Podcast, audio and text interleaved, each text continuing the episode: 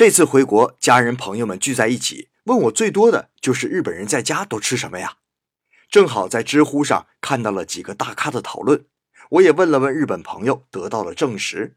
现在日本人家最经常吃的那主食当然是米饭了，菜主要是烤鱼和炒菜。对你没听错，是炒菜哦。烤鱼是最简单的，超市里的鱼都已经收拾好，切成块了，买回家只要把包装拆开，直接放进烤箱里烤十到二十分钟就 OK 了。吃的时候再撒点酱油。也可以配合一点白萝卜泥，爽口。